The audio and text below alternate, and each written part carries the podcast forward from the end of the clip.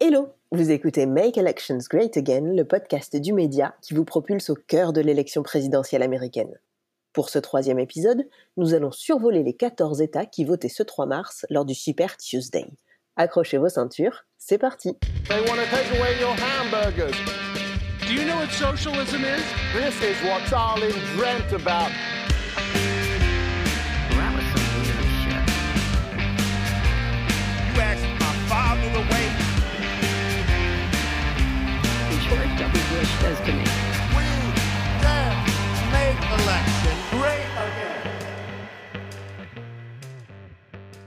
La clarification de l'échiquier politique chez les démocrates sera plus rapide que prévu. Après ce Super Tuesday, c'est en effet le choc des titans. Alors que Bernie Sanders était toujours considéré comme l'archi-favori des sondages trois jours avant cette journée cruciale, Joe Biden, que l'on croyait presque enterré, est ressuscité. Il confirme ainsi la victoire qu'il avait obtenue en Caroline du Sud et qui avait conduit aux démissions de Pete Buttigieg et Amy Klobuchar. Après le ralliement à Joe Biden de ces deux candidats, c'est au tour de Michael Bloomberg de rejoindre les forces anti-Sanders. Quant à Elizabeth Warren, affaiblie par une troisième place dans son propre État, elle a également décidé de jeter l'éponge. Pendant plus de trois mois, Bernie Sanders et Joe Biden semblent donc devoir se faire face dans un duel pas si fratricide que ça, afin de savoir qui affrontera Donald Trump en novembre prochain. Alors, comment expliquer ce soudain retournement de situation? Ces démissions ont-elles réellement eu un impact dans les urnes? Qui veut la peau de Bernie Sanders et peut-il réaliser un comeback? Et surtout, à quoi s'attendre pour les trois prochains mois d'une primaire démocrate qui s'annonce plus que jamais sous tension? Heureusement, Chris, blogueur qui couvre la politique américaine pour le site Le Vent se lève et qui est au Texas, va nous éclairer sur la question. Houston, we have a problem. Hello Chris, comment vas-tu? Très bien, il fait un gros soleil ici, donc euh, tout va bien. Tu observes la vie politique américaine depuis Houston. Est-ce que tu peux nous détailler les résultats de ce Super Tuesday État par État? Oui, alors les- la soirée électorale a débuté par les résultats de Biden dans les États qu'on appelle souvent les États du sud des États-Unis, en particulier la Virginie qu'il a remporté haut la main. Et il a donc conforté son avantage avec le vote afro-américain dans ces États du sud pour remporter euh, jusqu'à 10 États sur les 14 qui étaient mis en jeu. La surprise est plus venue de ses performances sur la côte Est, où il a réussi à remporter le Massachusetts, qui est normalement un État qui devait revenir à Elizabeth Warren, puisque c'est elle qui est la sénatrice de cet État, et qui est un État quasiment voisin du Vermont de Bernie Sanders, où Sanders était plutôt perçu comme favori également, et pourtant c'est Biden qui remporte cet État. Il gagne aussi de justesse le Maine, qui est au nord-est du pays, et fait mieux qu'Hillary Clinton contre Sanders au Vermont. Il a également remporté le Minnesota, qui était l'État représenté par la sénatrice Amy Klobuchar, qui s'est ralliée à Biden la veille du scrutin. Et il a réussi à arracher le Texas à Bernie Sanders, en dépit des sondages qui le plaçaient légèrement derrière. Sanders, de son côté, a été favorisé par le vote des Latinos, les Hispaniques, ce qui lui a permis de remporter le Colorado, l'Utah, son propre État du Vermont, bien sûr, et de remporter la Californie, qui était le plus gros État mis en jeu lors de ce Super Tuesday. Ce qu'on observe vraiment au Super Tuesday, c'est une tendance euh, à la hausse pour Biden, qui a fait mieux que les sondages dans tous les États, et on pourrait presque dire que Sanders doit son salut au vote par procuration, qui est très important en Californie, mais également présent au Colorado et au Texas, qui lui a permis de limiter la casse au Texas et de remporter malgré tout la Californie et le Colorado. It's a good night. It's a good night. And be getting even better. They don't call Super Tuesday for nothing. C'est donc une remontée notable de Joe Biden après un début de campagne assez mal engagé. Les candidats Pete Buttigieg et Amy Klobuchar se sont retirés quelques jours avant le Super Tuesday. Quel a été le rôle du report des voix de ces candidats dans la remontée de Joe Biden? Ah, Il semble avoir été majeur et on voit à quel point le Parti démocrate a réussi à faire ce que le Parti républicain n'avait pas pu faire ou n'avait pas su faire en 2016 lorsqu'il essayait lui aussi de- d'empêcher un candidat populiste, Donald Trump, d'accéder à la nomination. C'est-à-dire que pour les républicains, ils étaient restés à quatre ou cinq candidats face à Trump très longtemps dans la primaire, ce qui fait que le vote euh, anti-Trump euh, s'était divisé et n'avait pas réussi à bloquer euh, la victoire de Trump. Ici, il semble que les démocrates ont été conscients du risque Et deux jours avant le Super Tuesday, on a assisté à une remarquable consolidation du parti derrière un candidat, c'est-à-dire Joe Biden. On a d'abord eu Pete Buttigieg qui a annoncé en plein vol, alors que son avion se dirigeait vers le Texas, qui faisait demi-tour pour rentrer en Indiana pour euh, réfléchir à la suite à donner à sa campagne. Et il a ensuite annoncé son ralliement derrière Biden. Puis ça a été Amy Klobuchar qui a fait la même chose quelques heures plus tard. Et en plus de ça, au Texas, Joe Biden a reçu le ralliement de Beto O'Rourke, un candidat malheureux à la course au Sénat en 2018 au Texas, qui euh, avait lancé une campagne lui aussi pour la primaire démocrate, mais avait abandonné en novembre suite à des résultats décevants. Est-ce que tu peux nous parler un peu plus en détail de Beto O'Rourke et des raisons pour lesquelles son ralliement est significatif? Oui, en fait, c'est un candidat que j'avais suivi en 2018, une personne assez jeune qui voulait incarner une sorte de relais à Bernie Sanders. Il avait mené une campagne euh, très inspirée par celle de Bernie Sanders en 2016. Une partie de ses équipes venait d'ailleurs, euh, étaient des anciens euh, cadres de la campagne de Bernie Sanders et son message politique était un message très tourné vers la jeunesse et très à gauche. Et en fait, c'est en rejoignant la primaire en 2019 qu'il a commencé à nuancer son message politique, son programme, et prendre plus euh, des accents néolibéraux. Mais il restait quand même pour beaucoup une figure euh, progressiste du parti. Et là, du coup, il a totalement tourné le dos à cette euh, position pour se mettre derrière Joe Biden. Et ça a un effet puisque c'est un candidat qui avait été très populaire auprès de l'électorat démocrate au Texas il avait presque remporté l'élection pour le poste de sénateur. Donc il y avait un véritable engouement qui s'était créé autour de lui. Et le fait qu'il trahisse un peu ses idéaux comme ça pour euh, se tourner vers Biden montre à quel point le Parti démocrate et l'establishment contrôlent encore euh, les cadres du parti et est capable comme ça de converger derrière un candidat pour euh, bloquer Sanders. On peut estimer que la victoire surprise au Texas de Biden est en partie due au ralliement de Beto O'Rourke. C'est un ralliement un peu spectaculaire dans le sens où il a eu lieu juste avant un meeting qui a été organisé le lundi soir, la veille du vote, à Dallas, au Texas. Et ce meeting a été diffusé par euh, toutes les chaînes de télévision d'information continue américaines, ce qui a créé un énorme support médiatique à Joe Biden juste avant le vote du Super Tuesday. A man with unlimited future. A man who will be changing this nation for the better for many years to come. Ladies and gentlemen, Beto O'Rourke. Et dans les autres États, quels sont les autres facteurs qui pourraient expliquer ce succès de Biden? Les sondages de sortie des urnes montrent un peu euh, la sociologie du vote. On voit que Biden a, récolté énormément de votes auprès de l'électorat afro-américain, en particulier l'électorat afro-américain du sud des États-Unis et l'électorat âgé. L'électorat afro-américain jeune, de moins de 29 ans, a voté en majorité pour Bernie Sanders. Mais en fait, l'autre facteur qui a joué pour Biden, c'est une augmentation importante de la participation, entre 75% et 15% de plus de participation que ce qu'ils avaient vu en 2016. Et cette euh, augmentation de la participation a été disproportionnelle dans les catégories sociales les plus âgées. C'est-à-dire que même s'il y a eu plus de jeunes qui ont voté qu'en 2016, en proportion, il y avait plus de personnes âgées à voter en 2020. Et comme Biden est, favori des personnes plus âgées, il y a vraiment une rupture générationnelle au niveau du vote.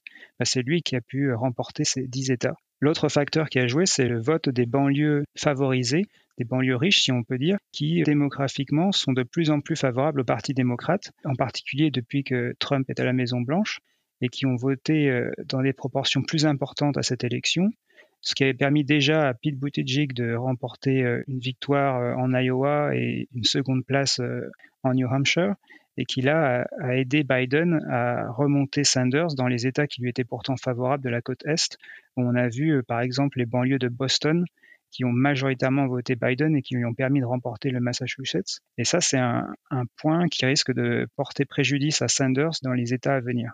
Et quels vont être les enjeux des prochains jours et est-ce que cette dynamique de Joe Biden peut être durable? Oui, la dynamique est clairement en faveur de Biden. Il y a un sondage qui vient de sortir qui montre que les trois quarts quasiment des électeurs démocrates pensent maintenant que c'est lui qui est le plus à même de battre Donald Trump, alors que c'était plutôt l'inverse avant le Super Tuesday. Les électeurs démocrates pensaient plutôt que c'était Sanders le meilleur candidat à élire face à Trump. Donc ça, ça va clairement jouer pour Biden. Et puis, il y a aussi euh, tous les ralliements en cascade qui arrivent dans les nouveaux États.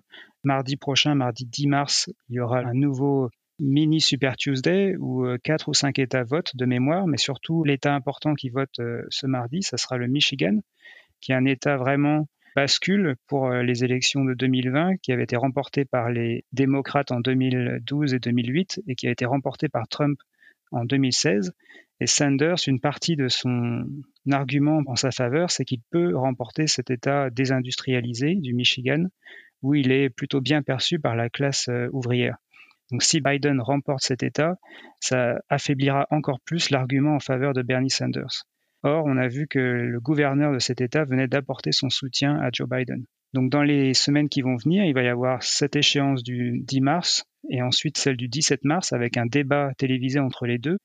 Et d'ici la fin du mois de mars, il serait possible déjà qu'on ait un vainqueur euh, qui soit clairement euh, désigné.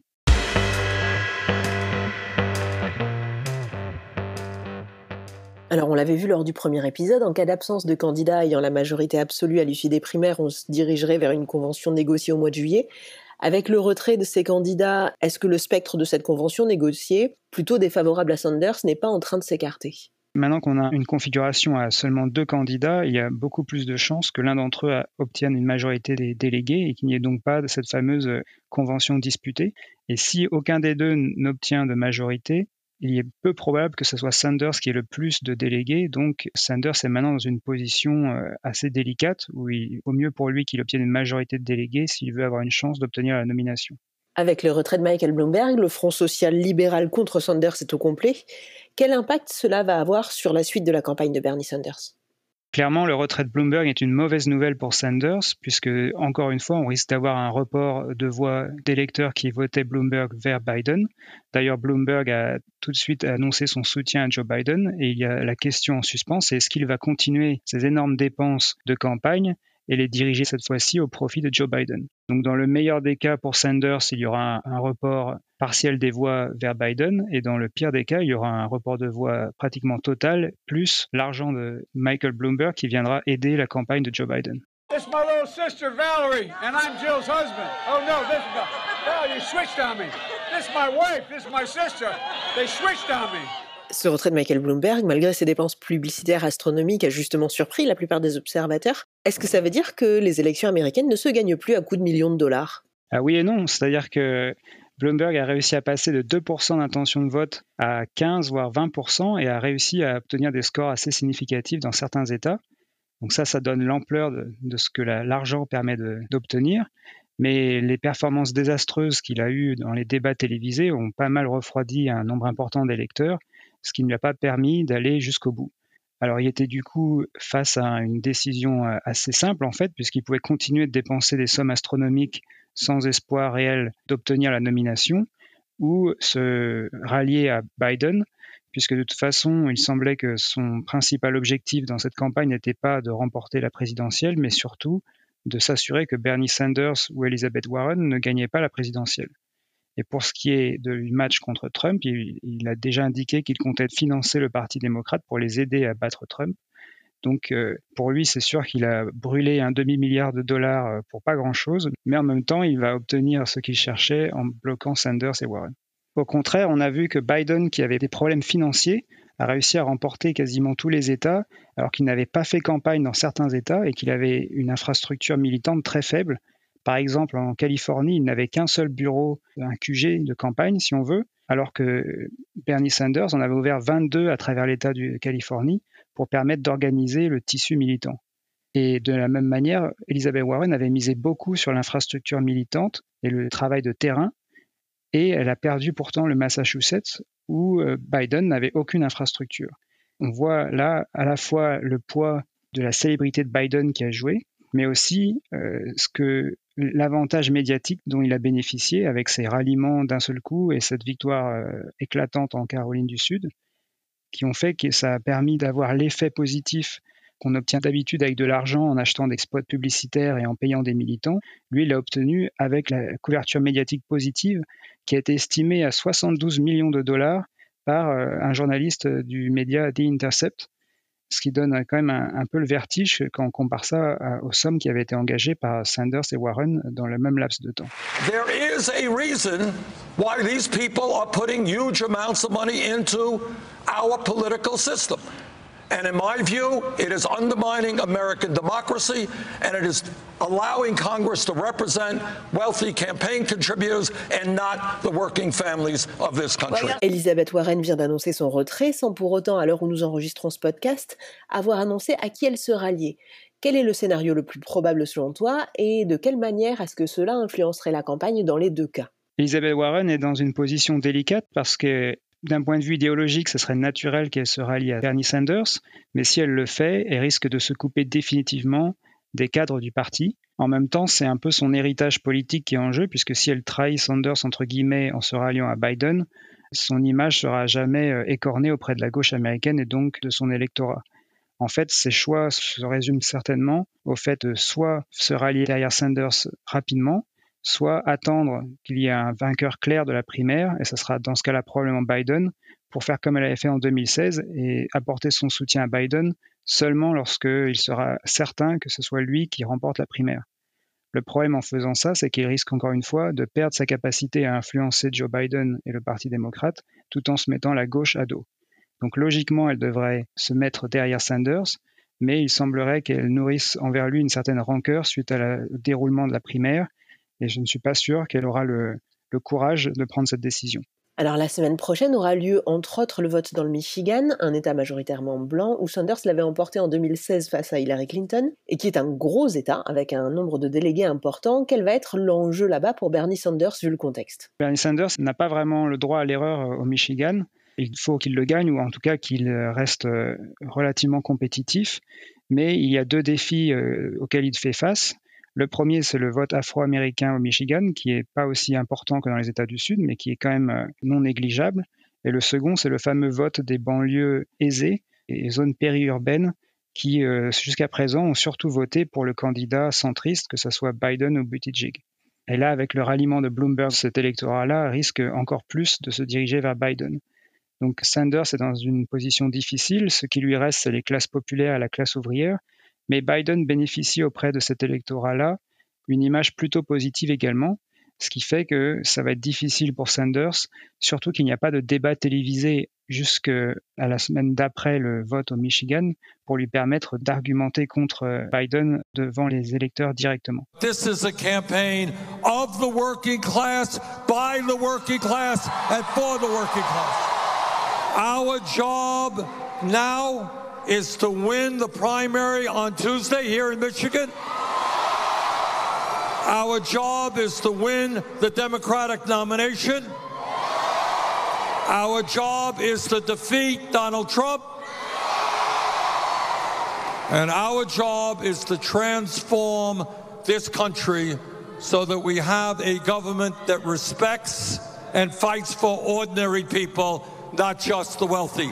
Thank you all very much. Comme tu nous l'as expliqué lors des épisodes précédents, les démocrates cherchent avant tout un candidat capable de battre Donald Trump. Avec la clarification de l'échiquier politique en tête, ils ont aussi le scénario de la présidentielle de 2016 où Hillary Clinton avait perdu face à Donald Trump. De quelle manière est-ce que cela va jouer dans les débats internes du parti? Pour ce qui est du Parti démocrate lui-même, ils ont décidé de tout miser sur Biden, ce qui représente un risque potentiel puisque c'est quand même un candidat qui euh, fait beaucoup de gaffes et a du mal à formuler des phrases claires par moment donc euh, potentiellement un risque face à Trump, mais il semblerait en réalité que l'establishment démocrate préfère perdre face à Trump que gagner avec Sanders.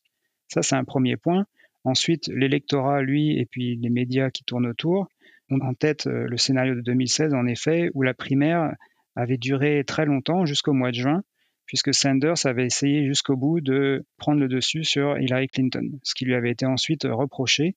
Donc c'est sûr que si Sanders, cette fois-ci, a de nouveau des grosses défaites au mois de mars, il y aura une pression énorme sur ses épaules pour qu'il abandonne et se rallie à son tour à Joe Biden. Donc c'est pour ça que les scrutins qui vont venir là le 10 mars et le 17 mars sont importants. S'il y a un écart trop élevé de délégués entre Biden et Sanders, Sanders sera obligé d'abandonner à son tour et on pourrait voir une primaire qui se terminera beaucoup plus vite que prévu. Est-ce que justement ce n'est pas cette peur de rejouer l'échec d'Hillary Clinton qui a conduit les démocrates à des démissions assez rapides dans le calendrier de la primaire? Non, je pense que c'est vraiment le fait d'avoir peur que Bernie Sanders l'emporte qui a provoqué cette euh, convergence euh, des différents candidats derrière Biden. Apparemment, ce serait Barack Obama qui serait à la manœuvre derrière, du moins c'est ce que certaines chaînes américaines ont rapporté. En tout cas, il y avait vraiment une euh, volonté claire d'éviter un scénario où Sanders remportait le Super Tuesday avec un avantage conséquent qui l'aurait rendu ensuite impossible à rattraper pour les autres candidats. Et est-ce que les Américains sont prêts à voter pour un socialiste réformiste comme Bernie Sanders? Oui, c'est tout le paradoxe de Bernie Sanders, c'est-à-dire son programme est très apprécié par l'électorat démocrate. On a vu par exemple les sondages de sortie des urnes depuis le début de la primaire, où sa principale proposition d'assurance maladie universelle publique a toujours au moins environ 60% d'opinion favorable auprès de l'électorat démocrate, alors que la question est formulée dans des termes très négatifs vis-à-vis du programme de Bernie Sanders. De même, on a vu au Texas, par exemple, que des sondages qui montraient qu'une majorité de l'électorat démocrate avait une opinion favorable du socialisme, plus favorable qu'ils ont du capitalisme. Donc on pourrait dire que l'électorat démocrate est euh, parfaitement aligné avec le programme de Bernie Sanders est plutôt euh, antagoniste au programme de Joe Biden. Mais comme il y a la question de l'électabilité, de savoir qui peut battre Trump, il semblerait que Biden ait réussi à s'imposer dans cette primaire grâce en particulier à cette victoire euh, magistrale en Caroline du Sud. Il y a aussi le fait que Bernie Sanders promet une révolution politique, des termes qui peuvent effrayer une certaine partie de l'électorat, même si en réalité ils sont d'accord avec le contenu de la révolution c'est peut-être simplement le marketing qui euh, impacte négativement Bernie Sanders.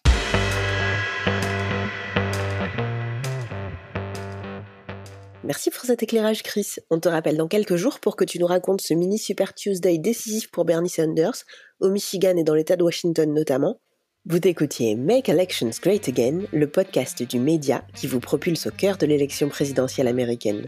Aux manettes ce soir, il y avait Chloé, Jordan, Lucas et Théo, pour suivre Chris, n'hésitez pas à aller faire un tour du côté de son compte Twitter, at politicoboytx comme Texas.